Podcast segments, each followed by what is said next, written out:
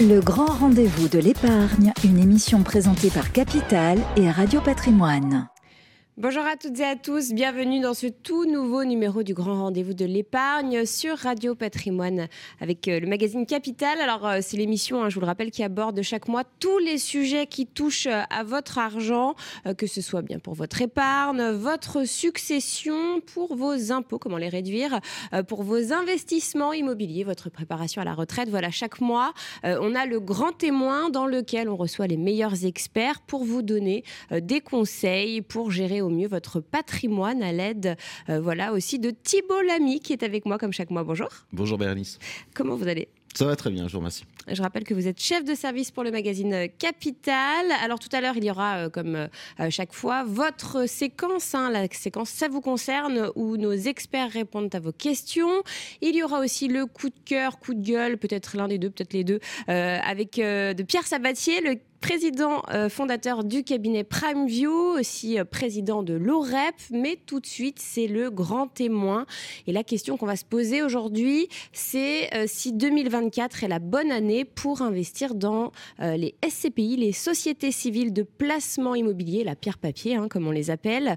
Alors, il faut dire que 2023 marque un tournant après une année 2022 spectaculaire pour les sociétés civiles de placement immobilier.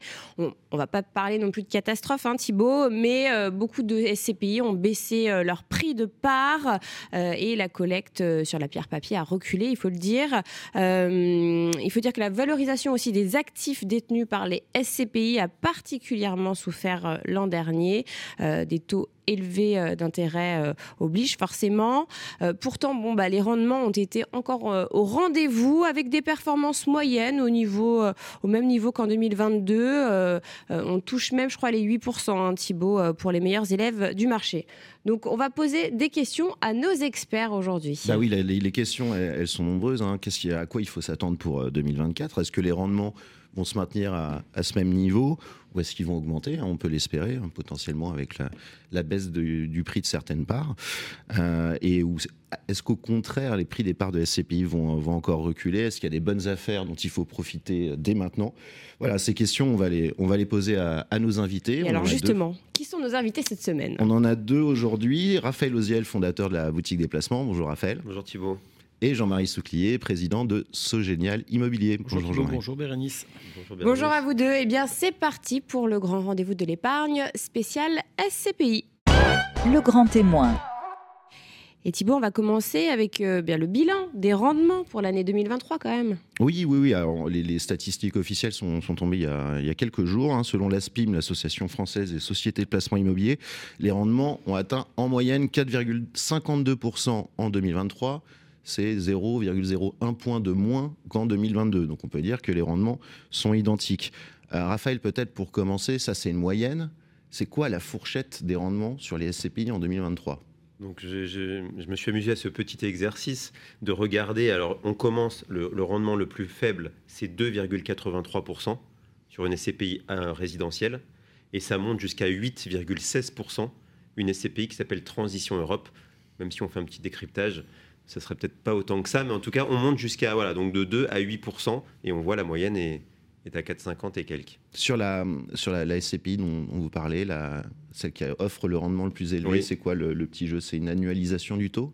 Non, c'est qu'en fait, euh, ben, le, le, taux de distribution se calcule sur les dividendes versés sur une année par rapport au prix de part au 1er janvier. Sauf que cette SCPI, comme elle, elle a été lancée en début d'année, les parts étaient sur des parts sponsors en 1er janvier pour eux.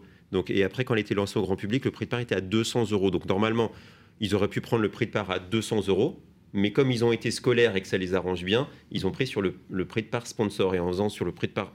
Euh, euh donc, qui était donc inférieur. voilà. Et donc, du coup, ça fait du 7,70% au lieu de 8,16, qui est néanmoins une très belle performance. Mm. Donc, on voit vraiment des rendements qui sont très hétérogènes, à contrario d'il y a quelques années où c'était un petit peu plus. Euh, plus compact, un peu un ventre mou, si je puis dire. Et du côté de chez Sogénial, Jean-Marie, c'est quoi les rendements? On a eu quoi en 2023 alors en fait, euh, les rendements 2023, comme a dit Raphaël, s'échelonnent euh, de façon assez, euh, assez large, hein, puisque lui, il a donné les chiffres par SCPI. En, termes de typologie d'actifs, finalement, on part de 4,10 pour les SCPI commerce jusqu'à 5,90 pour les SCPI logistique, avec un, un 5,50, j'en parle expressément parce que ça nous concerne sur les SCPI diversifiés. en fait, ce général, on a essentiellement trois SCPI. On a trois SCPI qui ont distribué en 2023. On a donc une SCPI commerce cœur de ville qui a distribué du 5,30, donc au-dessus de la moyenne finalement du marché. On a une deux SCPI diversifiés qu'on distribuait euh, une cœur de région, notre SCPI euh, un peu vaisseau amiral aujourd'hui, qu'on a lancé en, 2019, fin 2018-2019, qui a distribué du 6,30. Et puis euh, notre SCPI européenne, cœur d'Europe, qui a distribué du 5,93 brut et du 5,23 net, puisqu'il y a les deux taux sur les SCPI étrangères en fonction qu'on prenne net de fiscalité étrangère, donc vraiment distribué aux porteurs de parts, ou le montant global des revenus pour un peu mieux comparer aux autres. Donc à chaque fois, on a réussi à superformer finalement la classe d'actifs dans laquelle on était. Mhm. On, rappelle simplement un petit point méthodologique pour, pour les personnes qui nous écoutent. Euh, le, taux de distribution, on est d'accord, c'est le dividende sur le prix de la part au 1er janvier de l'année N, donc au 1er janvier 2023 en l'occurrence. Exact, exactement. Exactement. Sur, ces taux de distribution, sur ces rendements, on a eu quand même des, petites alertes en 2023. Euh, la presse, y compris Capital parfois, hein, s'est fait l'écho euh, de, de, certaines petites alertes sur les, sur les rendements qui, auraient pu être inférieurs à, mm. ce qu'on a constaté finalement. Euh, Raphaël, peut-être comment vous expliquez bah, la résilience des SCPI tout du moins sur les rendements en 2023 bah, Il y a plusieurs explications. Déjà, on le voit, il y a des, quelques SCPI qui ont des rendements qui sont très élevés. Donc ces rendements très élevés, ils vont, ils vont doper, ils vont augmenter la moyenne de peut-être certaines qui ont un peu baissé. La deuxième chose, c'est qu'il y a un peu d'inflation qui a peut-être pu un peu, euh, un peu jouer. Et après, il ne faut pas confondre des baisses de prix de part. Enfin, dans les SCP, il y a deux moteurs de performance, comme dans l'immobilier, si vous faites du locatif, il y a les loyers et il y a le, prix de la part qui peut évoluer. Sur les loyers, c'est pas un sujet. Les taux mmh. d'occupation sont bons, donc c'est pour ça qu'il n'y a pas un changement de paradigme euh, particulier au niveau des taux de distribution chez Sogénial, on peut le voir avec un rendement le, plus bas, donc 5,30, hein, c'est bien ça, et jusqu'à euh, presque un point de plus pour, euh, pour cœur de, région. Euh, c'est quand même des, rendements qui sont en ligne, voire supérieurs à, à vos objectifs. Donc pas de difficultés particulières finalement en 2023 En fait, comme l'a dit Raphaël, on a des, sujets sur finalement les gestionnaires de SCPI, les expertises pour certains gestionnaires, certains patrimoines et certaines typologies d'actifs. Mais au final, à la fin, enfin, et au final, oui, on a des locataires qui payent leur loyer. C'est ça qui est le plus important. C'est qu'en fait, la SCP est un véhicule de distribution. C'est un véhicule vraiment de rendement dans 99% des cas. Notre métier, c'est de percevoir des loyers et de les redistribuer aux porteurs de parts. Et à partir du moment où les locataires payent leur loyer, ben, on a de la capacité de distribuer les loyers. Et en fait, globalement, et dans l'immense et dans toutes les SCPI finalement, les taux varient en fonction des SCPI. Il y en a qu'on caisse moins, il y en a qu'on caisse plus. Il y en a des, taux d'occupation qui sont plus ou moins importants. Mais globalement, dans le marché, le marché encaisse les loyers. Les loyers ont augmenté vis-à-vis de l'inflation avec l'inflation. Donc pour certaines SCPI, finalement, ça a permis de, euh, éventuellement de gommer des effets de baisse de valeur. Parce que finalement, bah, si vous perdez 2-3% euh, sur un immeuble et qu'en même temps vous augmentez votre loyer de 3%, bah, vous pouvez avoir une péréquation, un équilibre qui se fait entre les deux. Et finalement, bah, voilà, les locataires payent, donc on distribue. Et du coup, les, les taux de distribution se maintiennent. Après, il y a un élément qu'on voit en rentrant dans le détail du moteur finalement, c'est qu'entre les classes d'actifs, bah, finalement, il y en a certaines qui distribuent plus que l'an dernier, il y en a d'autres qui distribuent moins, ce qui permet finalement d'avoir globalement un taux qui est flat euh, sur l'ensemble. Mmh, la conclusion quand même, c'est euh, en 2023 ou comme de manière générale, grosso modo, les, les sociétés gestion choisissent bien leurs locataires. Les locataires peuvent payer leur loyer, ça, il n'y a pas de problème. On n'a pas de défaut, visiblement. Alors, il y a, y, a, y a, toujours des défauts, mais ça, c'est inhérent finalement à tout. Pas plus que d'autres années. Quoi. Pas plus que d'autres années. Et les choix de locataires sont pas. C'est des beaux long terme, en fait. C'est des 3, 6, 9, 12 ans.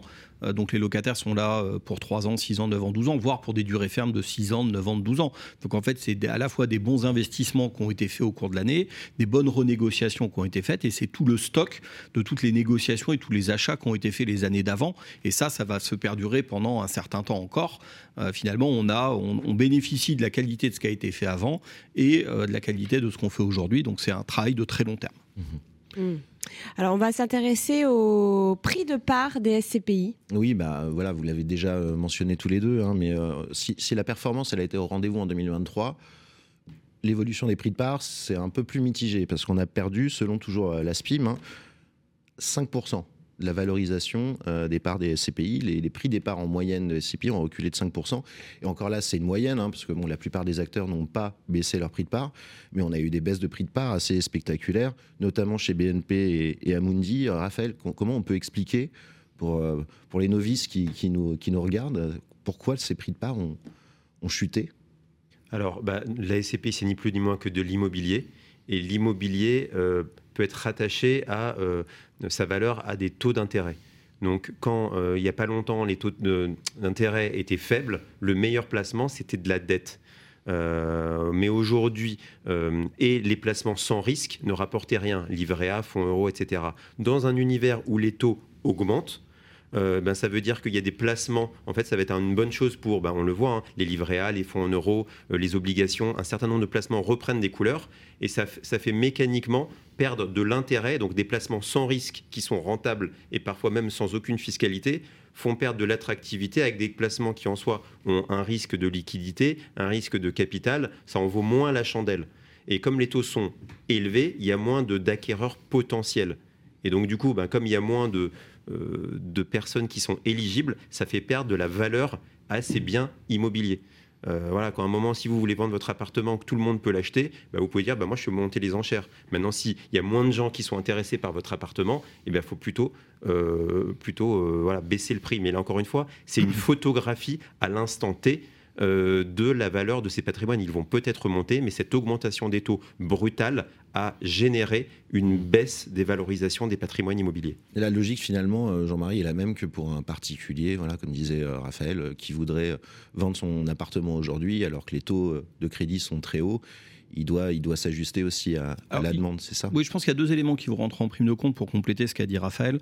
C'est qu'il y, a une notion qui est un peu plus, encore une fois, sous le capot et sans rentrer dans des détails très compliqués, qui est la prime de risque. C'est qu'en fait, on part du prix euh, soit de l'OAT 10 ans, enfin de l'argent sans risque, et on se dit, OK, si je peux placer mon argent à ce taux-là, combien je vais demander de rémunération supplémentaire pour prendre un risque? Puisque même si l'immobilier est un placement euh, star, est un placement qui protège dans la durée, qui protège contre l'inflation dans le cadre des SCPI, il y a un moment, on se dit, OK, je prends toujours, entre prêter mon argent au trésor public, dont je suis normalement sûr qu'il va me le rembourser, et le confier à une société de gestion où on a toujours un risque, euh, parce qu'il n'y a jamais de risque zéro, même avec l'État, on peut le dire aussi, mais voilà, il n'y a jamais de risque zéro, combien je vais demander de prime de risque? Et nécessairement, bah, quand les taux montent, finalement, que le taux de l'argent de l'État, on prête plus cher à l'État, ben, on va demander à l'immobilier de, finalement d'acheter plus cher, enfin moins cher l'immobilier pour avoir cette prime de risque, pour dire voilà, je ne vais pas faire au même prix. En fait, à un moment, euh, globalement, si on a le choix au même taux de rendement entre deux produits, un 100% sécurisé et un, on a toujours un risque d'aller dans la durée, comme on le voit aujourd'hui, même s'il faut voir sur du très long terme, on va préférer prêter sans risque. Donc ça, ça va être un premier élément qui va jouer de façon assez importante dans, la, dans le prix de part, enfin dans, le, dans la valorisation de l'immobilier. Et après, ben, nécessairement, quand vous êtes propriétaire d'un actif, si vous voyez que finalement vous l'avez acheté à 5 de rendement et demain vous devez le vendre à 6 ou 7, donc perdre de l'argent, ben, au début vous allez vous dire je ne vends pas. Donc je ne suis pas vendeur. Et comme il y a beaucoup moins de collectes, il y a moins d'acheteurs. Donc finalement le marché se grippe. Et à partir de ce moment-là, nécessairement les taux euh, et les prix ont tendance à baisser. Et donc la valeur des patrimoines a tendance à baisser. Encore une fois, c'est le temps que les primes de risque se reconstituent, que les taux redescendent, puisque là on voit que les taux, les taux sur les taux, les taux sur les taux, euh, en deux mots dans un cas, euh, les taux sur les taux commencent à se desserrer un petit peu et que finalement, ben, on va revenir à des choses. On ne reviendra pas au monde d'avant avec de l'argent gratuit, voire payant. C'était le cas ce qu'on avait avant, mais on va quand même revenir dans un monde où on aura des taux qui seront plus intéressants. On va avoir probablement une décompression des taux dans les prochains mois euh, et les prochaines années, on va revenir à des choses un peu plus normales. On revient aujourd'hui finalement aux taux des années 2005, choses comme ça, 2007 hein, finalement. C'est des taux qu'on avait en 2007. Ça a beaucoup baissé, ça revient. Et ça va permettre d'avoir finalement euh, bah, une, une remontée probablement de la valeur des patrimoines immobiliers et donc une stabilisation des prix de part des SCPI. Alors, si, on revient sur l'exemple, j'ai cité euh, BNP Amundi qui ont fait des prix de mhm. part qui sont quand même assez euh, spectaculaires. C'est quoi la conclusion sur ces SCPI-là C'est qu'elles ont mal investi, Raphaël?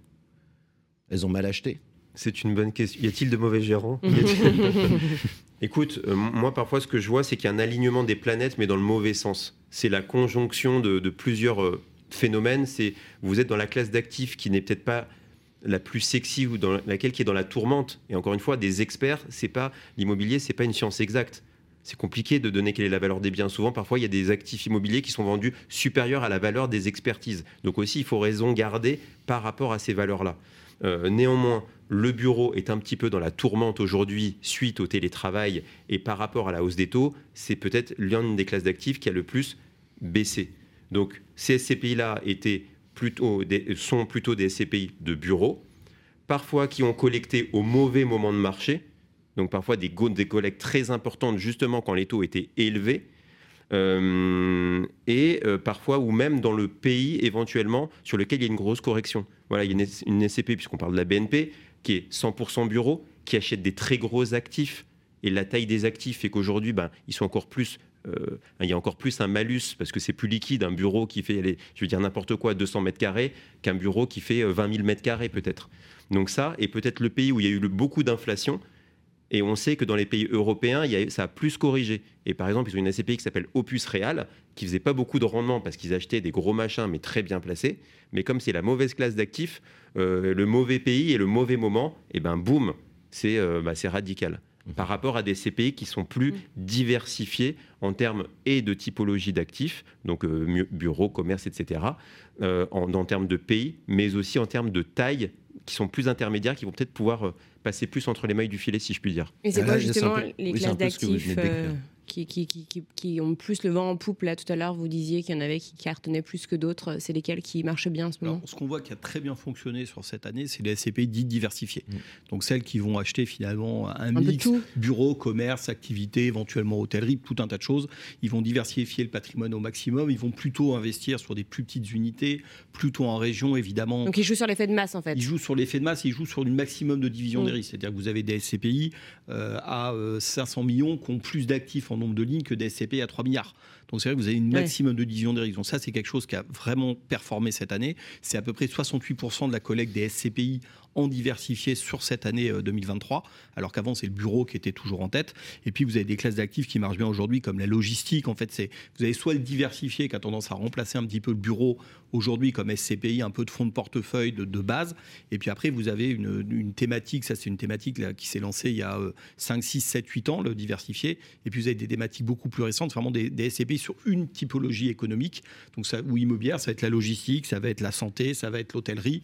Et euh, ça, c'est aussi. là, c'est plus risqué du coup. Quand bah, ça... Pour moi, c'est plus des produits de diversification dans le sens où en fait, c'est des produits qu'on va mettre en complément d'un portefeuille, parce qu'on ne fait jamais une seule, et ça, Raphaël vous le dira beaucoup mieux que moi, mais, parce que c'est son métier tous les jours, mais on met jamais une seule SCPI dans un investissement, on en met plusieurs, et en général, on a tendance à mettre voilà, du socle de portefeuille qui va être peut-être plus ou moins rentable. La SCPI diversifiée aujourd'hui se porte bien, le bureau était moins rentable à l'époque, mais voilà, et après, on va, avant, on diversifiait, on faisait une allocation parallèle avec du diversifié, et on rajoutait d'autres SCPI thématiques parce qu'on mm. on allait chercher des meilleurs rendements ou des, effets un peu contracycliques ou acycliques dans l'investissement. Mmh. Euh, successivement, vous avez parlé des CPI diversifiés. On, voulait quand même parler un petit peu de cœur de région parce qu'on a parlé des baisses de prix de part. Cœur de mmh. région, ça a été l'inverse. Vous avez augmenté le prix de part à, l'été dernier, c'est bien ça hein? Oui, alors on a vu une politique depuis plusieurs années sur Cœur de Région d'augmenter deux fois par an les prix de part de, notre SCPI pour refléter à la fois euh, bah, la prise de valeur sur les actifs euh, qu'on avait et puis le, remboursement de l'endettement qu'on avait pris sur cette SCPI-là forcément, ça fait 18-24 euh, mois qu'on a arrêté de s'endetter sur cette SCPI, puisque les taux aujourd'hui ne permettent pas d'aller euh, d'aller chercher un endettement qui correspond à une mm. stratégie de distribution. Et comme nous, on veut faire de l'endettement amortissable, donc on ne veut pas prendre de risques, donc on emprunte et on rembourse tous les trimestres ou tous les mois nos emprunts. Euh, donc c'est important, on ne fait pas de in fine. Donc on avait cette stratégie d'augmenter nos prix de part, on l'a continué jusqu'en juillet. Et puis c'est vrai que parce que la, qualité du, patrimoine et les performances de la SCPI le permettaient, et c'est vrai qu'on a arrêté de le faire depuis cette date-là en disant voilà, beaucoup de gens euh, ont des baisses de prix de part, euh, même si globalement les patrimoines se tiennent bien, ils ont quand même un petit peu de baisse de valeur, même si c'est 1-2%, il y a un petit peu de baisse de valeur sur le patrimoine ancien. Et paradoxalement, des, les patrimoines acquis en, année 2023 sont en progression de valeur, c'est-à-dire qu'ils valent plus cher en expertise de fin d'année que les prix d'acquisition. Mais du coup, on a suspendu pour l'instant cette revalorisation en disant que ce n'était pas le meilleur moment pour le faire en ce moment et qu'on reprendrait plus tard. On, rappelle simplement encore une fois pour, euh, pour les auditeurs que le, prix de part, il n'est pas fixé librement. Hein, Raphaël, on doit, on doit opérer dans un, dans un petit tunnel. Dans un tunnel, comme on dit, de plus ou moins 10 en fonction de la valeur euh, du patrimoine. Euh, voilà, donc il y a cette valeur dite de reconstitution. C'est si on devait reconstituer demain la SCPI avec les biens immobiliers et qu'on devait repayer les frais de notaire et les frais de souscription, on le compare par rapport au prix de souscription, puisque le prix de souscription comprend aussi les frais d'entrée, de, souscription de la SCPI. Et c'est par rapport à ça qu'on va regarder euh, si, cette, euh, voilà, si, euh, voilà, si on, est dans les clous finalement. Si, on est dans les clous et voilà, et l'AMF demande de respecter qu'on est à plus ou moins 10 de cette, de cette fourchette de prix. donc parfois, certaines SCPI n'étaient pas obligées d'acter une baisse, mais elles l'ont faite pour refléter. Après, c'est des, des choix stratégiques, commerciaux, de philosophie. Mhm. donc il y a certains certaines SCPI aujourd'hui qui sont surcotées euh, mais qui n'ont pas baissé le prix de part. Il y a encore des parts qui sont sous-cotées, voilà, mais ça doit rester effectivement dans ce tunnel de, 10%. Hmm. On va parler de la liquidité des SCB qui a fait parler d'elle euh, ces dernières semaines. C'est vrai que, euh, bon, là, comme il y a eu pas mal d'alertes, encore une fois, en 2023, et notamment sur la valorisation des, des parts de, SCPI, on a, il y a pas mal d'épargnants qui ont essayé de de, s'en aller, tout simplement. résultat, c'est au, au, 31 décembre, on avait euh, alors je crois que c'est en termes de capitalisation. On avait 2,35% de la capitalisation des, SCPI qui était en attente de, retrait. Euh, est-ce que c'est inquiétant, Raphaël, pour, euh, pour les SCPI Et est-ce que c'est inquiétant pour les investisseurs? Bah oui, c'est quand même inquiétant pour des clients de se dire que le produit n'est pas liquide, mais après, ça permet de réexpliquer le produit, ce que c'est une SCPI. Euh, c'est pas un pot de yaourt, c'est pas un produit miracle, c'est de l'immobilier. Donc l'immobilier par nature, ce n'est pas liquide. Donc quand l'immobilier, comme on dit, se grippe, pour parler poliment, eh ben, je ne peux pas vendre mon appartement euh, quand j'ai envie de le vendre. Donc, il va falloir que je sois un peu patient. Donc, euh, c'est inquiétant, mais ça permet de remettre aussi un peu l'église au milieu du village. parce que nous, toute la journée, on fait signer aux clients que le capital, les loyers et la liquidité ne sont pas garantis. Mmh encore une fois, le 2,35%, on rappelle, c'est une moyenne. Il y a des SCPI comme celle de Sogénial, je crois, qui sont. Qui pas, j'ai pas vu de part en attente. en tout cas, ça figure à 0% dans les statistiques. J'ai fait une petite analyse des chiffres parce que c'est vrai que le chiffre paraît étonnant, mais finalement, quand on regarde, il y a 52% euh, des parents d'attente qui sont sur deux sociétés de gestion et on a 87% sur sept sociétés de gestion. Mmh. Donc en fait, ça concerne un très petit nombre de, fonds, ça concerne un très petit nombre de sociétés de gestion. Évidemment, on retrouve dedans celles qui ont baissé leur prix de part assez naturellement. Donc ça a effrayé les investisseurs. Voilà, que ce soit d'ailleurs plus des institutionnels à la mmh. base qui sont sortis et moins forcément des particuliers. Euh, et des particuliers qui ont enclenché le pas toujours après. Les institutionnels sont forcément toujours, euh, bah, ils, ont, ils sont en analyse permanente, donc nécessairement ils réagissent plus vite. Mais finalement, en fait, ça concerne un très petit nombre de, euh, de, de, sociétés de gestion, donc un nombre assez réduit de SCPI, et très, très globalement le marché et de tous les opérateurs qui ont des performances aujourd'hui, qui n'ont pas baissé leur prix de part, il n'y a aucune problématique de liquidité. les gens veulent sortir, on leur rembourse leur part parce qu'on a des nouvelles souscriptions. Hein. Le mmh. mécanisme dans la SCPI, c'est que c'est une, c'est une, c'est des SCPI à capital variable. Donc à chaque fois que quelqu'un veut sortir, il faut que quelqu'un entre pour racheter, enfin pas pour racheter les parts, mais pour qu'on crée de nouvelles parts, pour rembourser la personne qui veut sortir. Et dans euh, l'immense majorité euh, des, cas, il n'y a pas de problématique là-dessus. Mmh. Et justement, alors est-ce que c'est un effet de masse ou est-ce que les investisseurs ont raison de revendre leurs parts? On est sur du, euh, on est sur du long terme. On est, euh, on le dit souvent, mais il faut le répéter. Euh, Raphaël l'a dit tout à l'heure. En fait, quand on veut vendre un appartement, on se fait pas en claquant des doigts. Ça prend plusieurs mois. Les parts de SCPI, paradoxalement, quand tout va bien, ça se vend très facilement et on arrive à les vendre. Parce que c'est un peu un des avantages de la SCPI. Quand on vend ça à un investisseur, on dit que c'est quand même plus liquide que si on achète un appartement ah, on leur dit que quand tout va bien, c'est tout liquide, mais on leur répète, moi je le dis tout le temps, que ça n'est pas un produit liquide. Il faut mm. jamais oublier celui-là, comme mm. Raphaël l'a dit. Après, il faut voir que c'est un produit de placement long terme. Donc, en effet, il y a des gens qui ont acheté dans les derniers, euh, derniers mois euh, quand ils voient qu'ils ont des décodes de prix de part, c'est un peu agaçant et j'avoue, je serais un peu énervé aussi. Je le prendrais pas très bien. Mais après, ceux qui sont là depuis plus longtemps, bah, finalement, euh, les patrimoines qui ont baissé en valeur aujourd'hui, ils ont fortement progressé à une époque. Donc, c'est des gens qui ont vu des plus-values euh, importante. Dans les années 2000, les SCPI, le taux moyen de distrib de tout le monde, euh, c'était autour de 7%. Si on est passé aujourd'hui à du 4,52, c'est pas parce qu'on gagne moins d'argent, c'est parce que les prix de part ont augmenté. Mmh. C'est qu'on s'est dit que finalement le rendement moyen, j'en parlais tout à l'heure, la prime de risque baissant, on a revalorisé les patrimoines. Donc il y a des gens qui ont gagné beaucoup d'argent. Donc en fait, à chaque fois, il faut avoir cette analyse de dire ok, j'ai gagné beaucoup. Est-ce que j'ai un intérêt à sortir maintenant si j'ai pas besoin d'argent? Non. Et si j'en ai perdu, si j'ai pas besoin d'argent, bah, je l'ai pas, comme on dit, pas vendu, pas perdu. Mais bon, ça reste quand même une réalité euh, psychologique de se dire que on ne peut pas vendre les, prix, les parts au même prix. Bah, en fait, si on n'a pas de, de problématique, il faut pas oublier qu'on est venu sur ce placement pour 10 ans. On n'est pas venu pour 6 mois, on n'est pas venu pour un mm. an. C'est pas un produit de diversification qui remplace un livret A. Et donc, je pense qu'aujourd'hui, les gens n'ont pas de raison de sortir, à part peut-être euh, si dans leur analyse ou l'analyse de leurs conseillers, ils estiment qu'il y a des SCP aujourd'hui qui sont à risque et qu'il vaut mieux se repositionner sur d'autres produits, Mm. toujours en immobilier. Mais ça, c'est un, un- un travail à faire avec son conseiller en gestion de patrimoine. Je crois que Raphaël voulait Ouais. euh, compléter. Ouais, euh, je voulais rajouter aussi que, bah, après, c'est compliqué. Il y a eu plus de demandes de retrait, il y a eu quand même un, SCPI bashing. Et pourquoi il n'y a pas eu tant aussi de demandes de retrait que ça, même s'il y en a, faut pas se voiler la face C'est parce que les clients perçoivent un dividende. Et qu'encore une fois, bah, il y a des clients, ils ont, ils ont pris des SCPI pour avoir un complément de revenu. Et ce complément de revenu, ça fait son, ça fait son taf. En fait, euh, euh, cristalliser le, le- le prix de part, ça bouge. En fait, c'est juste le jour où on vend qu'on peut voir est-ce que j'ai une plus-value ou une moins-value. Mais pendant ce temps-là, le prix de part, là, il, baisse, mais il, va peut-être remonter aussi. Donc pour moi, l'explication euh, qu'il n'y a pas tant de demandes de retrait que ça, au final, c'est parce que la SCPI continue à faire son job et son job, c'est de délivrer une, une pension de retraite, un complément de revenu, si je puis dire.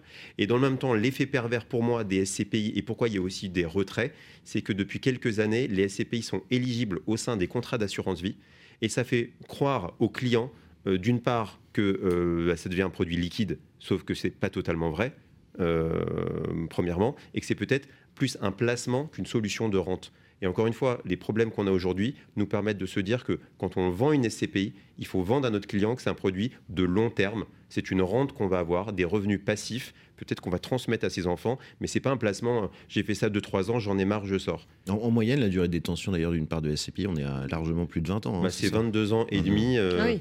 Euh, voilà, et normalement, pour moi, une SCPI, c'est jusqu'à la mort, si je peux dire. C'est- Mm. Euh, on va parler de la performance des SCPI justement en 2024. Bah oui, euh, qu'est-ce qu'on peut attendre, sachant qu'on voilà, on, on l'a vu, hein, en moyenne, baisse des prix de part de, de 5%. J'ai envie de dire, bah, dans ce cas-là, mécaniquement, le, le rendement moyen, il va augmenter.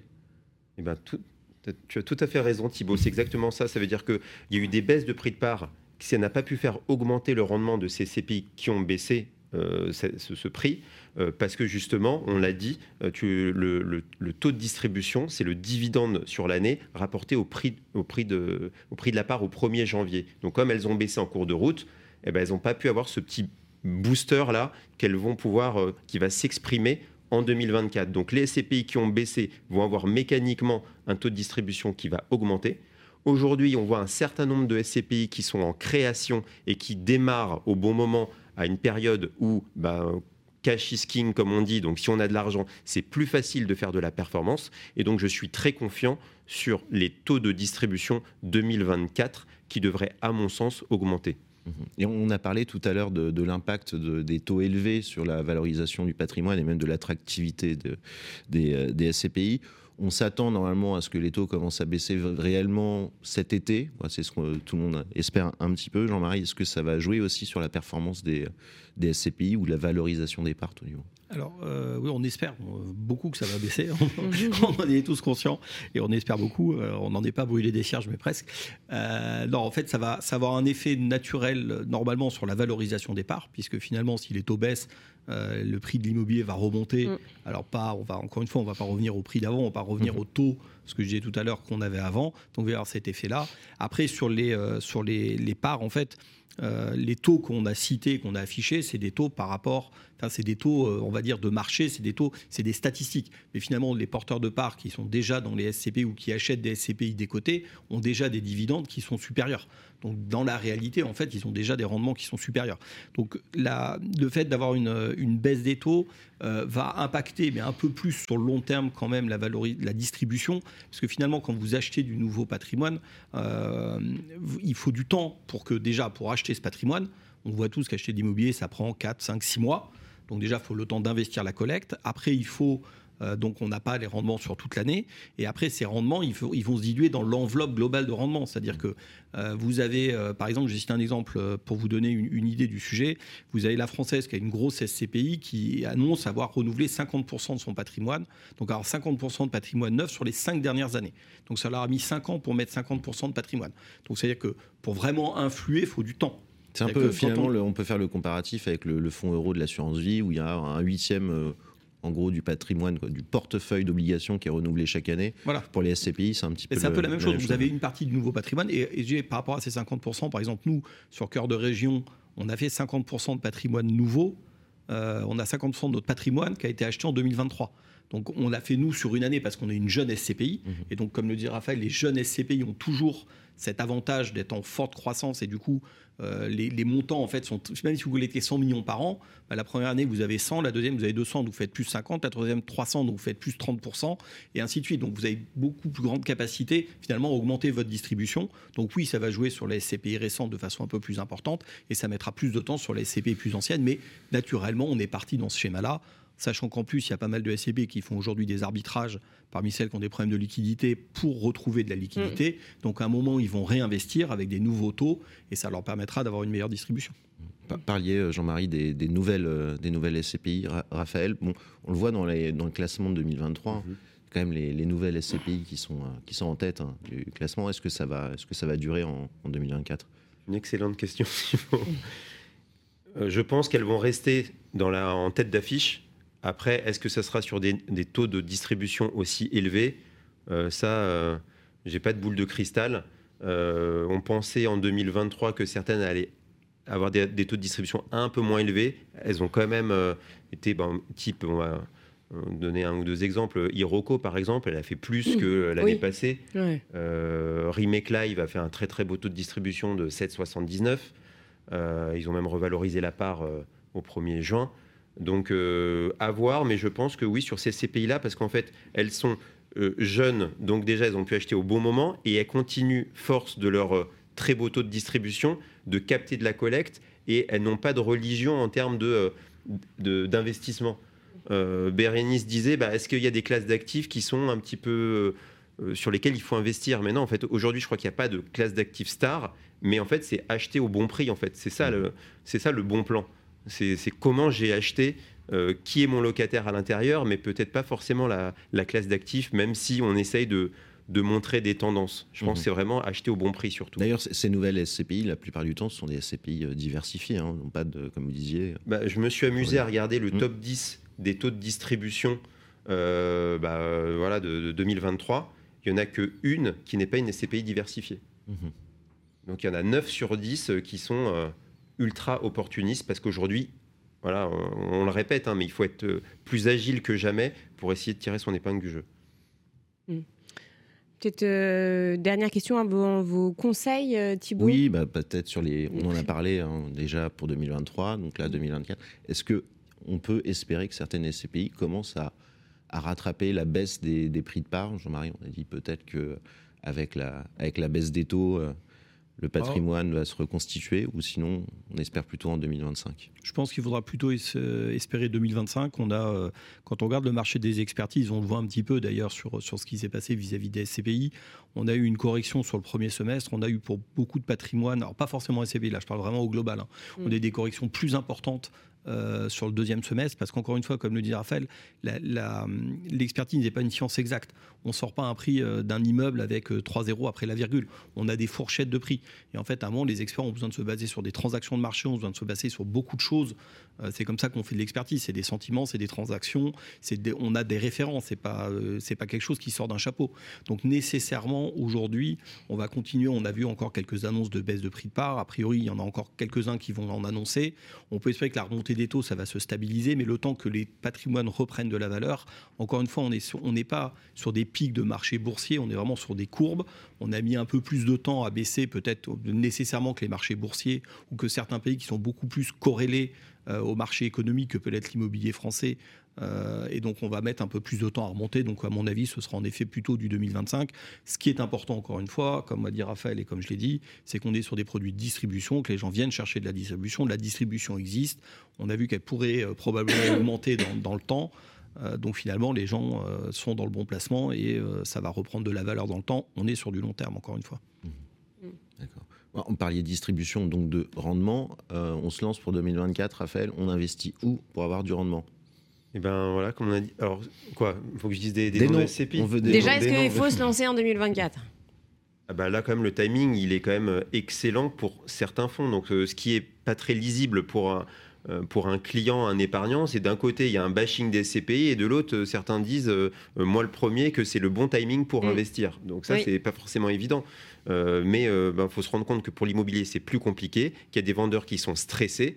Et si du coup, ben, le vendeur, il est fragilisé, ça profite à qui? Les acheteurs. Et qui Oui. est acheteur? Bah, c'est vous, avec vos petites économies, vous donnez du carburant à la SCPI, elle a de l'argent et elle, elle va faire 20 propositions en, négociant mieux les prix que quand tout le monde pouvait faire de l'immobilier. Et donc, du coup, ben, le vendeur est en position de force. Donc, oui, c'est un bon timing. Et maintenant, puisque tu veux des noms, mon cher Thibault, euh, euh, bon, bah forcément, bah, il y a les SCPI qui, qui caracolent, mais moi, j'invite quand même les clients à regarder la collecte des SCPI, parce que celle qui arrive à collecter en ce moment, c'est celle qui peut faire de la performance de demain. Euh, deuxièmement, je suis d'autant plus à l'aise sur les SCPI diversifiés mais puis après, il ne faut pas exclure aussi d'avoir quelques thématiques, puisqu'il faut bien faire une gamme. On ne peut pas prendre que des mêmes SCPI qui se ressemblent. Donc, par exemple, il y a une SCPI qui est intéressante, comme, comme Canéos-Pierre, qui fait du résidentiel avec un rendement intéressant. Je ne connais pas d'autres SCPI qui proposent du résidentiel sur cette stratégie euh, d'actifs, enfin dans des villes qu'on dit détendues, à contrario des, des, zones dans les villes tendues. Donc par exemple, ça peut être intéressant de compléter avec quelque chose qu'on ne peut pas avoir. Parce qu'il ne faut pas oublier que dans une SCPI diversifiée, c'est du bureau, du commerce, de l'entrepôt. Donc si on rachète de l'entrepôt ou du commerce ou du bureau, finalement, on l'a déjà dans sa SCPI diversifiée. Si tu veux un autre nom, euh, Thibault, parce que c'est là que tu m'attends, sinon le reste, euh, voilà, je t'en fous un peu. Euh, il y a une SCP que je trouve intéressante. On n'en parle pas assez, c'est bien de parler parce que celle dans le top 10, bah, on va mhm. forcément envie d'y aller. C'est la SCPI Epsilon 360 qui est un positionnement que je trouve intéressant, qui est la SCPI des small caps.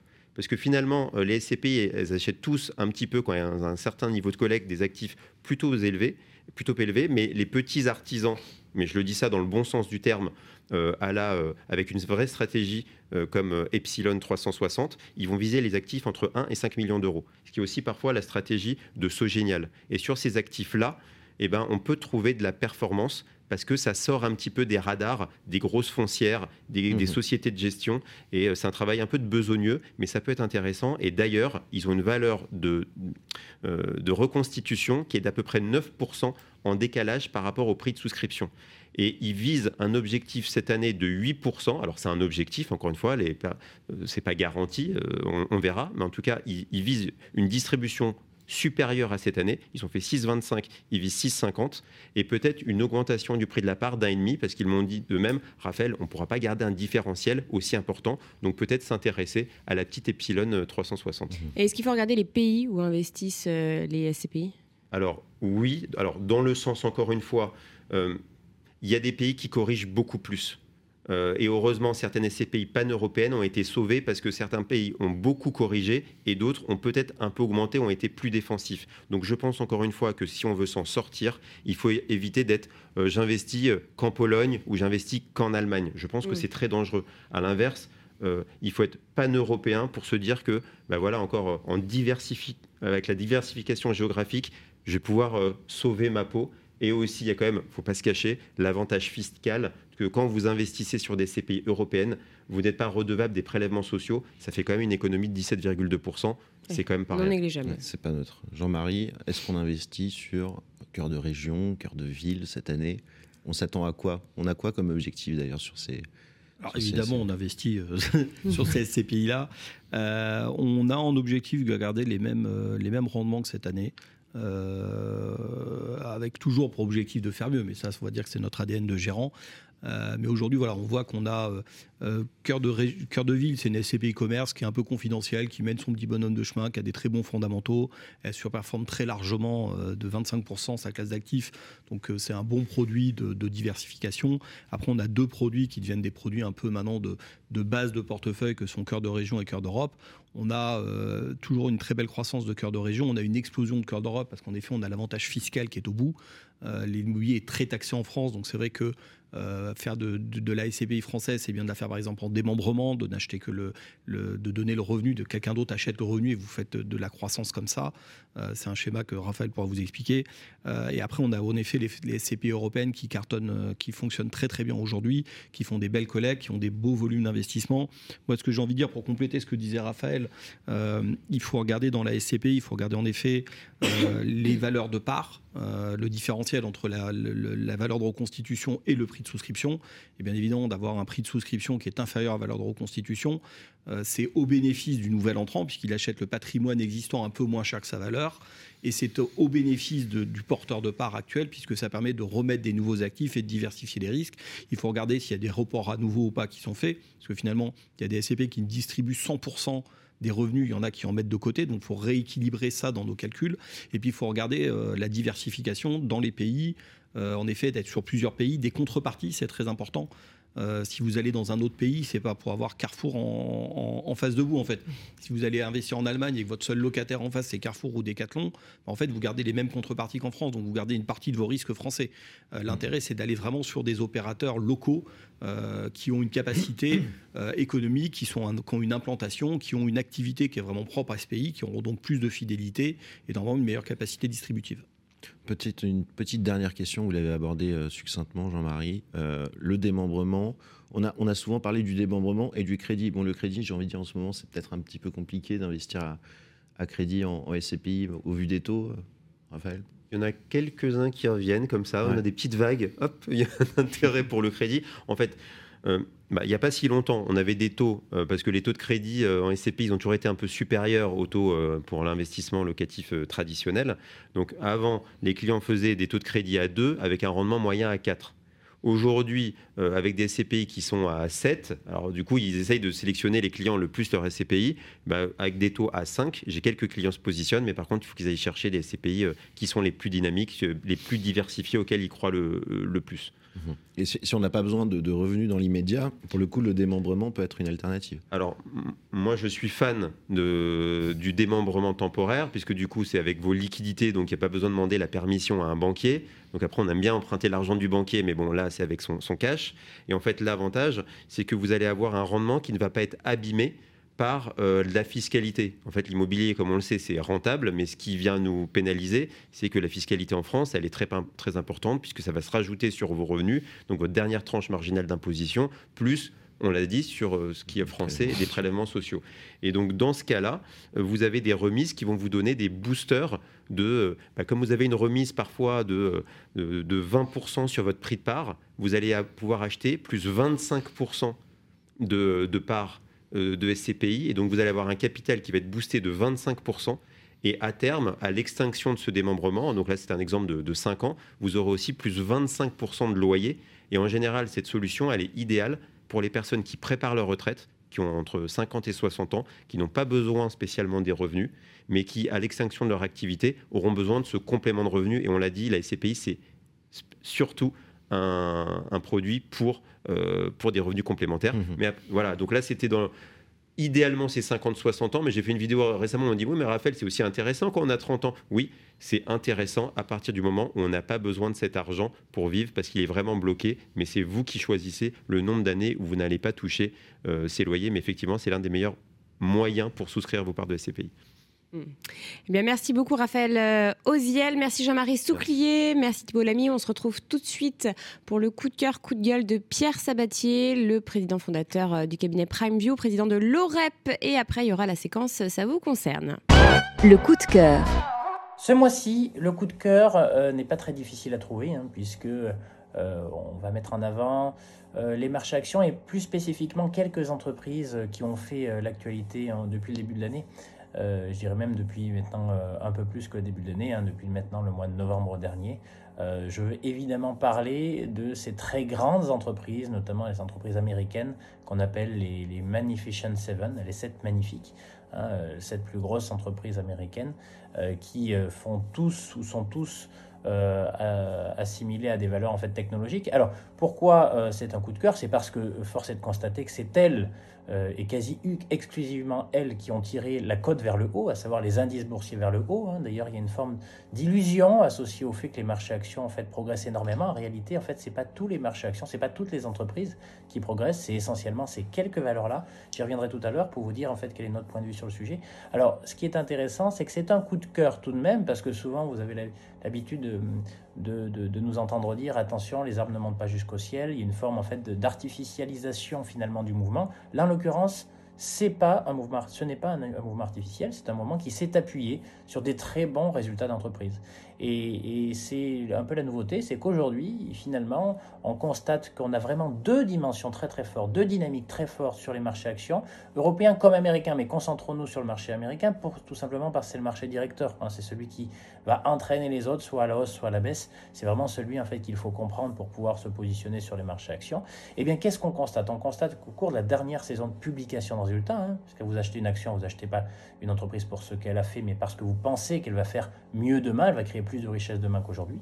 Eh bien, euh, la dernière saison de publication de résultats, celle du quatrième trimestre 2023, a finalement été globalement correcte. Hein. On a des résultats qui ont été à peu près en ligne avec les anticipations qui étaient celles des analystes financiers en toute fin d'année dernière. Hein. Donc, pas grand-chose à dire, si ce n'est que lorsqu'on rentre dans le détail, eh bien, il y a deux dynamiques qui sont fondamentalement opposées.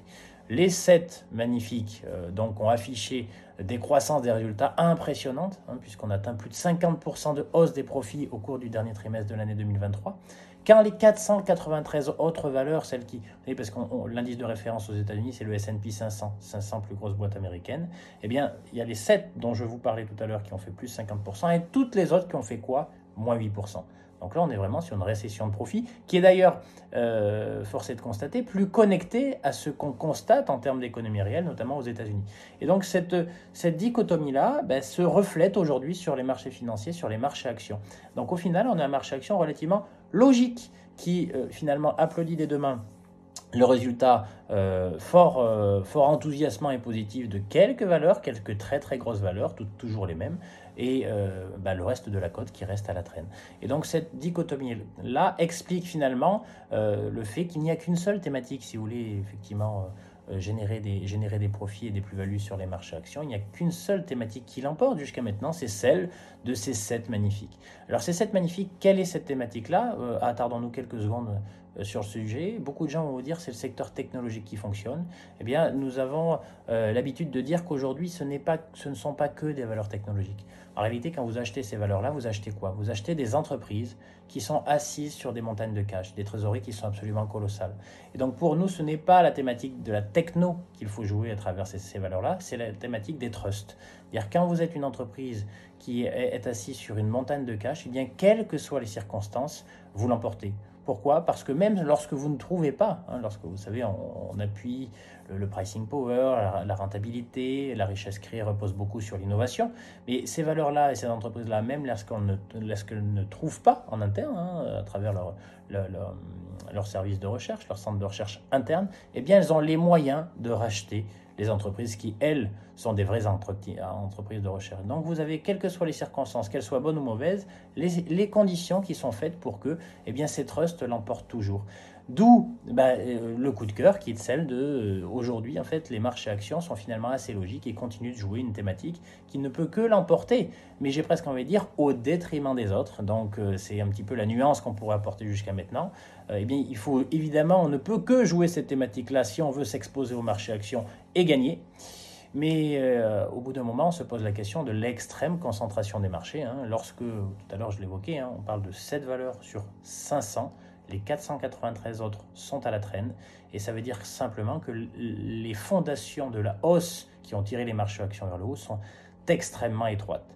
Et donc, naturellement, euh, eh bien, lorsque les fondations sont très étroites, eh bien, on n'est plus soumis en fait aux aléas d'un coup de vent. Donc, il faudra faire très attention en fait à l'avenir, puisque les anticipations sur ces valeurs-là restent quand même très très positives, peut-être un peu trop agressives quand même vu le contexte général. Eh bien, il faudra faire attention. Toute déception sur ces valeurs-là coûtera. Coûtera évidemment en termes de valorisation pour cette thématique-là et naturellement aussi sur toutes les autres. Donc, coup de cœur, félicitons-nous finalement du très beau parcours et de la, je dirais de la logique aujourd'hui des marchés actions depuis le début de l'année, c'est-à-dire que finalement on, on, joue ce qui fonctionne mieux en termes de profitabilité et d'économie réelle, mais attention parce qu'aujourd'hui on est face à un marché action qui fonctionne avec des fondations qui sont de plus en plus étroites.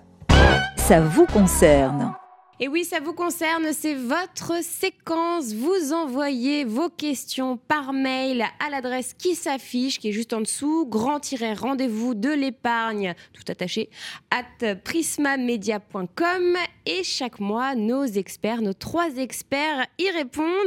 Euh, alors, on accueille tout de suite notre première experte qui est à distance. Il s'agit de Nathalie Couzigoussias, notaire à Paris. Bonjour maître. Et nous avons euh, pour vous une question de Tassadi Thibault. Oui, Tassadi quitte, notre lectrice, elle veut savoir si elle peut prévoir à l'aide d'un notaire, donc ça tombe bien avec Maître Cousy-Goussuas, qu'en cas de décès de son fils, ses enfants, donc les petits-fils de Tassadite, n'héritent pas de la part revenant à leur père. Notre lectrice n'a jamais de contact avec ses petits-enfants, elle ne veut pas les avantager. Oui, bonjour Thibault. Alors la question de notre auditrice, elle est celle-ci. Peut-elle concrètement déshériter ses petits-enfants? Ce qu'elle craint, c'est qu'au-delà du deuil, effectivement, que son fils ne prédécède avant elle et que du coup, ses petits-enfants recueillent à son propre décès la part qu'aurait dû recevoir son fils. Eh bien, il faut savoir qu'en droit français, on ne peut pas déshériter totalement ses enfants, c'est-à-dire qu'il y a une part de la succession qui est automatiquement dévolu aux enfants, qui doit revenir aux enfants. Par exemple, si Tacidite a eu deux enfants, dont son fils, eh bien, normalement, chacun de ses enfants doit avoir la moitié de son patrimoine, la moitié de sa succession.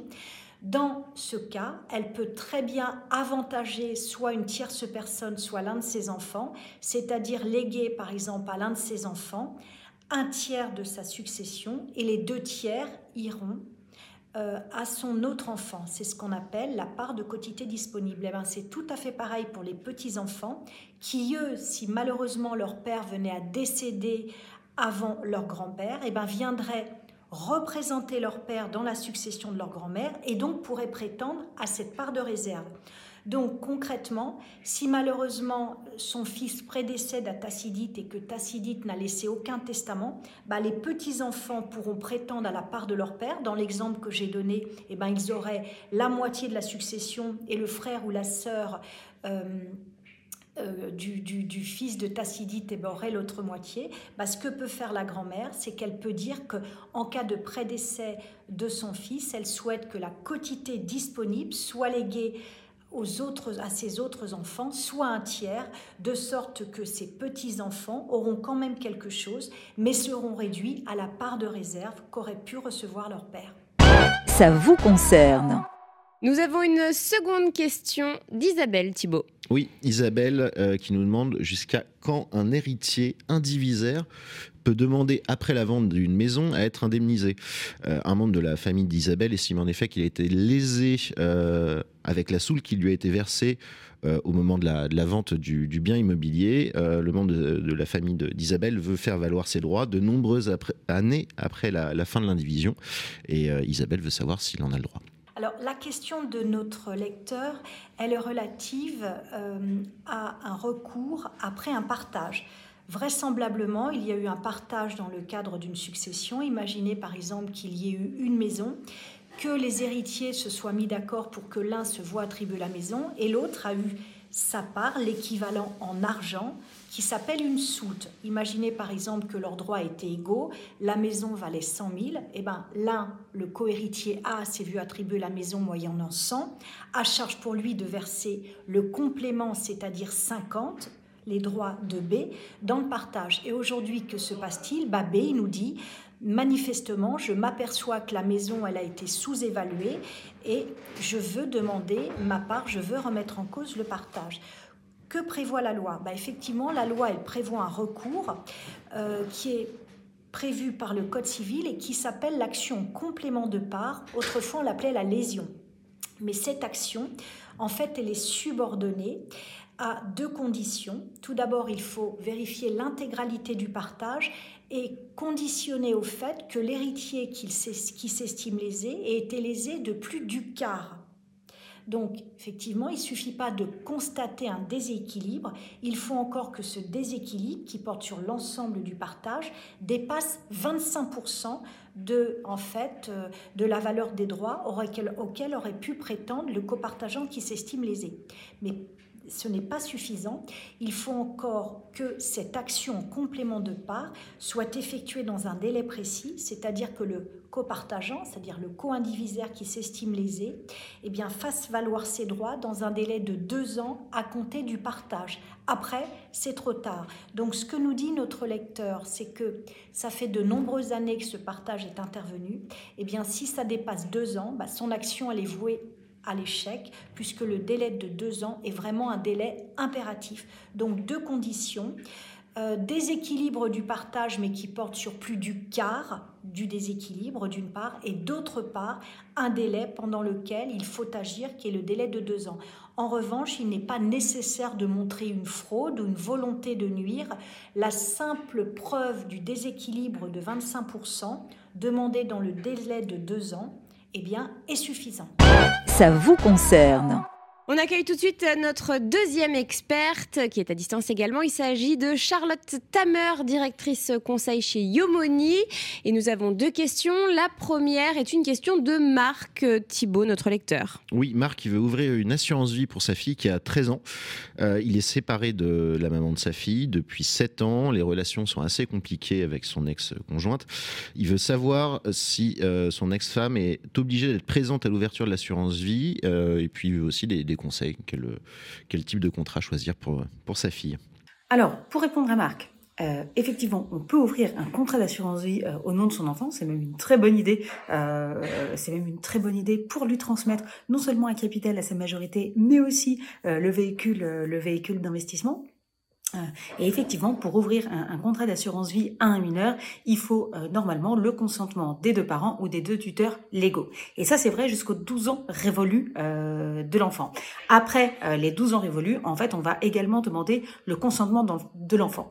Donc, dans le cas de Marc, il est tout à fait possible d'ouvrir le contrat d'assurance vie au nom de sa fille par lui-même. Il n'a pas besoin de l'autorisation de sa mère. Et effectivement, ça tombe bien puisqu'à priori, ils sont en mauvais termes ce qu'on va recommander à Marc, donc, c'est d'ouvrir ce contrat d'assurance vie, et on va quand même euh, lui recommander euh, deux, trois petites choses. La première, euh, c'est de concomitamment à l'ouverture de son contrat d'assurance vie, de mettre en place ce qu'on appelle un pacte adjoint, qui est un acte sous sein privé et qui va euh, permettre à l'intérieur euh, de ce pacte adjoint de mettre une clause d'inaliénabilité euh, des capitaux jusqu'aux 25 ans révolus de sa fille. Ça veut dire quoi? Ça veut dire qu'aux 18 ans, en fait, le contrat d'assurance vie est entre les mains de sa fille et grâce à cette clause d'inaliénabilité, elle va être obligée de demander l'autorisation de marque pour utiliser ses capitaux entre son 18e et son 25e anniversaire. Et ça, c'est plutôt bien parce que à 18 ans, on n'a pas forcément euh, la valeur, euh, conscience de, la valeur euh, de l'argent.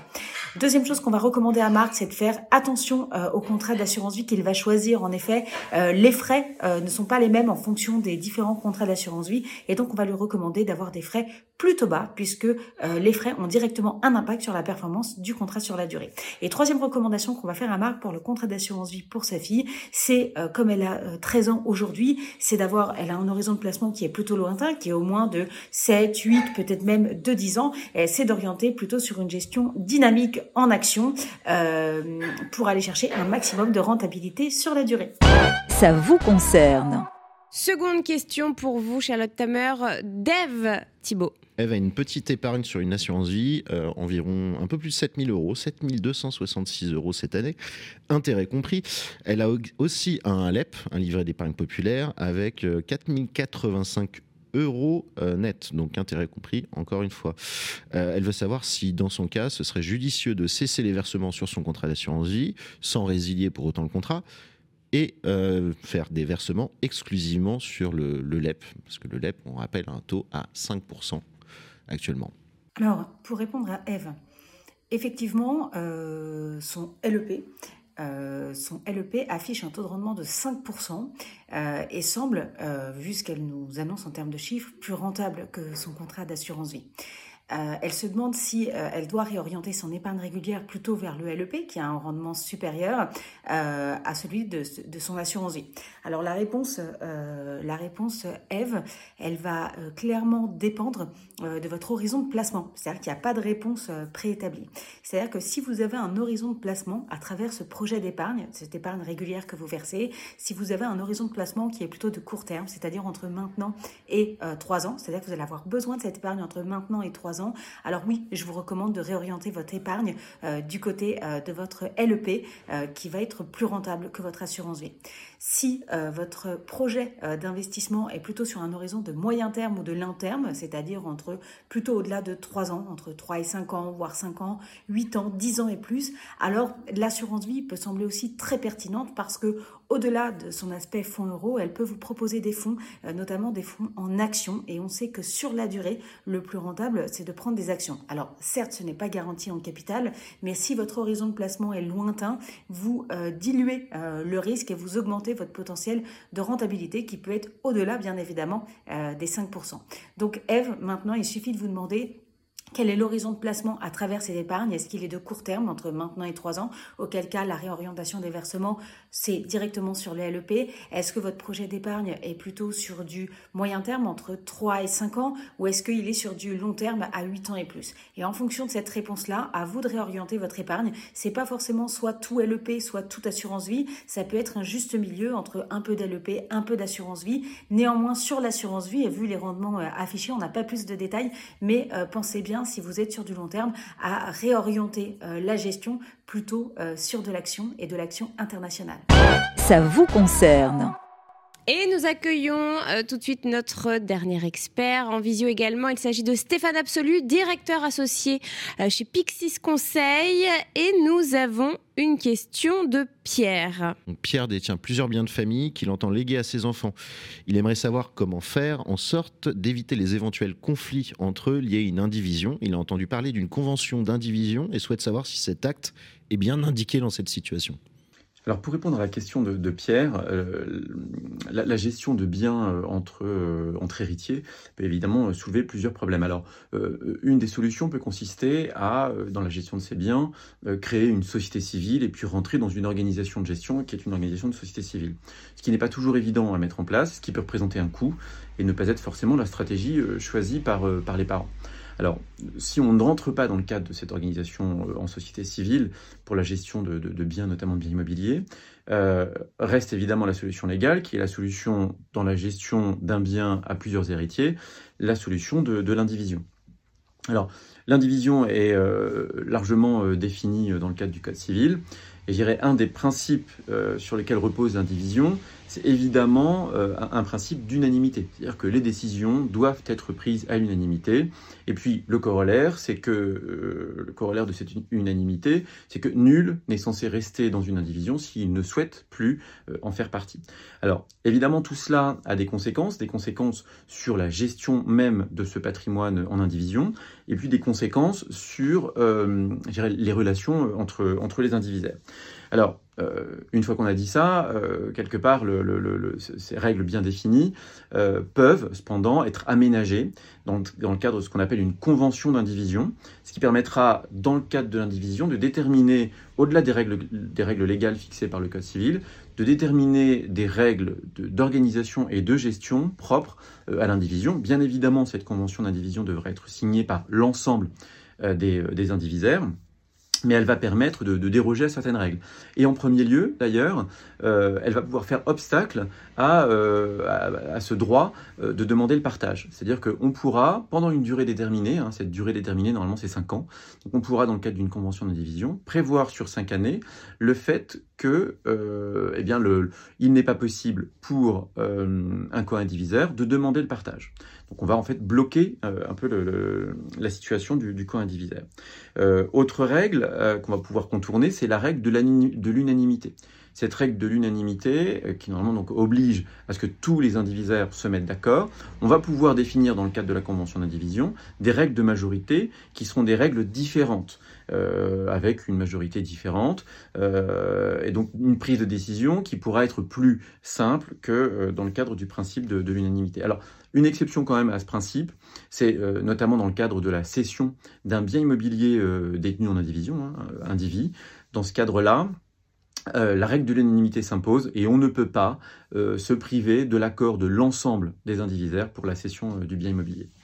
Euh, autre disposition qu'on pourra euh, indiquer dans, le, dans la convention d'indivision, ce sont les règles liées à la gérance, euh, à la gérance et à la représentation même de cette indivision. Donc la loi prévoit déjà un certain nombre de dispositions hein, sur la représentation et la gérance de l'indivision. Là, dans le cadre de la convention d'indivision, on va pouvoir déterminer des règles, des règles propres, qui pourront d'ailleurs déroger aux règles légales par rapport à, l'information et, et, par rapport au fait de borner peut-être de manière différente la gérance de cette indivision. la rémunération éventuellement de, de, cette gérance d'indivision. Et puis les, une dernière typologie de règles qui peuvent être indiquées dans la convention d'indivision, c'est les règles qui, relèvent de la gestion même des rapports entre les indivisaires, hein. Euh, un droit à l'information particulier, euh, la perception des revenus, hein. c'est-à-dire que euh, peut-être que les co-indivisaires peuvent se mettre d'accord sur le fait que la perception des revenus ne se fera pas annuellement, mais elle peut se faire trimestriellement, mensuellement. Donc une organisation de leurs relations entre eux. De même manière, on peut prévoir des règles qui indiqueront que bah, ces revenus euh, ne sont pas perçus par les co-indivisaires, mais rentrent dans cette masse indivise et vient gonfler du coup le patrimoine de l'ensemble des indivisaires. On n'a pas de répartition. Donc toutes ces, toutes ces règles-là, des règles de jouissance même du bien, on peut prévoir que le bien indivis est laissé à la jouissance de un ou plusieurs indivisaires avec des conditions qui seront prévues dans la convention d'indivision.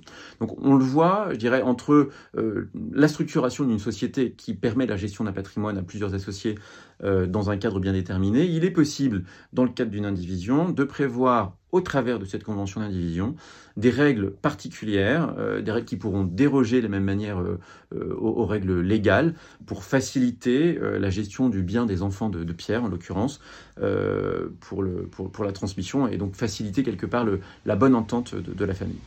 Ça vous concerne et nous avons une seconde question de Thomas. Oui, Thomas, tout simplement, il veut savoir s'il peut aider financièrement un parent ou un grand-parent et comment il peut le faire en, payant le moins d'impôts possible.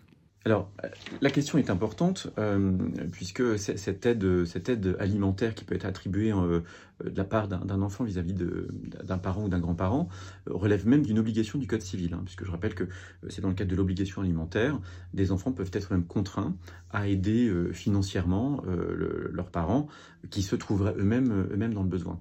Euh, alors après, en, termes d'aide, tout dépend bien évidemment du type d'aide dont a besoin euh, le, parent en situation, en de difficulté. Donc pour le soutenir, on a évidemment une aide financière. Hein. Je, vais attribuer une, somme à, mon parent. Je peux l'aider en lui donnant un capital. Et puis, euh, bien de la même manière, je peux l'aider en lui donnant un revenu complémentaire qui viendra éventuellement compléter une retraite. Tout ça peut rentrer euh, sous différentes formes dans le cadre de l'obligation alimentaire qui est prévue par le, Code civil. Alors, juridiquement ensuite, ce qui est intéressant de savoir, c'est comment est-ce qu'on peut mettre en place euh, cette, aide vis-à-vis d'un parent en difficulté. Alors, le premier élément, c'est euh, par le versement d'une pension alimentaire. la pension alimentaire peut prendre plusieurs formes. il peut s'agir du versement d'une somme financière à l'égard du parent, mais il peut également s'agir de la, prise en charge de frais euh, de, frais du parent, hein, de frais de logement, frais de santé, qui seront pris en charge par l'enfant.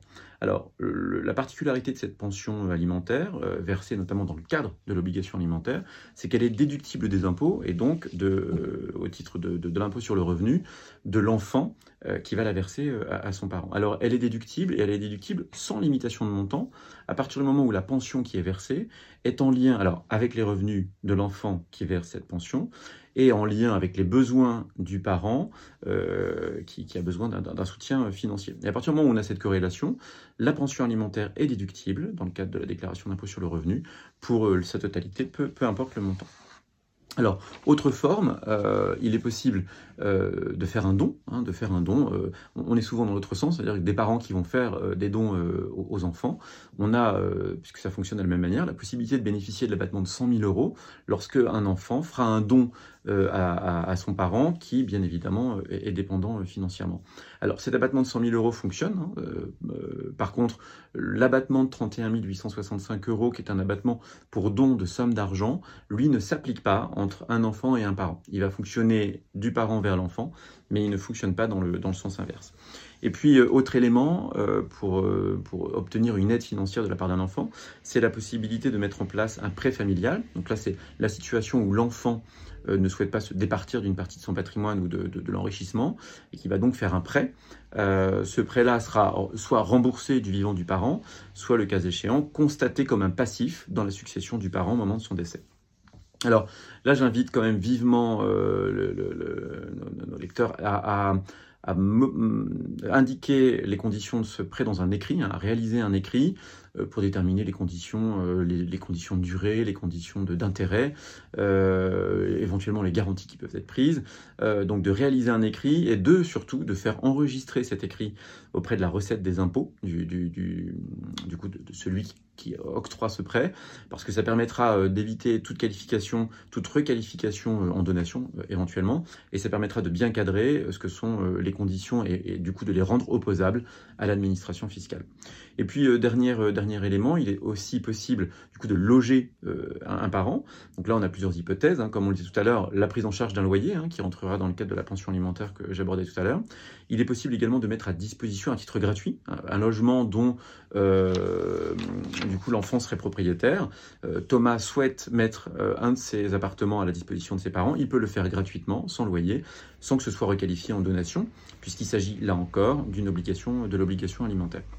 Et puis, une dernière stratégie euh, qu'on utilise parfois chez Pixis, lorsqu'on est avec des enfants qui sont peut-être assujettis à l'IFI, on a dans le cadre de donation temporaire d'usufruit la possibilité du coup de réduire la base taxable à l'IFI en donnant un usufruit aux parents qui, s'il est en difficulté, n'est peut-être pas à l'IFI, euh, et qui du coup pourra jouir du logement, être normalement le titulaire de l'obligation euh, déclarative au titre de l'IFI, ce qui permet d'alléger l'IFI euh, de l'enfant tout en octroyant aux parents dans le besoin la, jouissance d'un logement. Donc on le voit, il y a, plusieurs formats possibles pour pouvoir aider, que ce soit financièrement, en logement ou en capital un parent.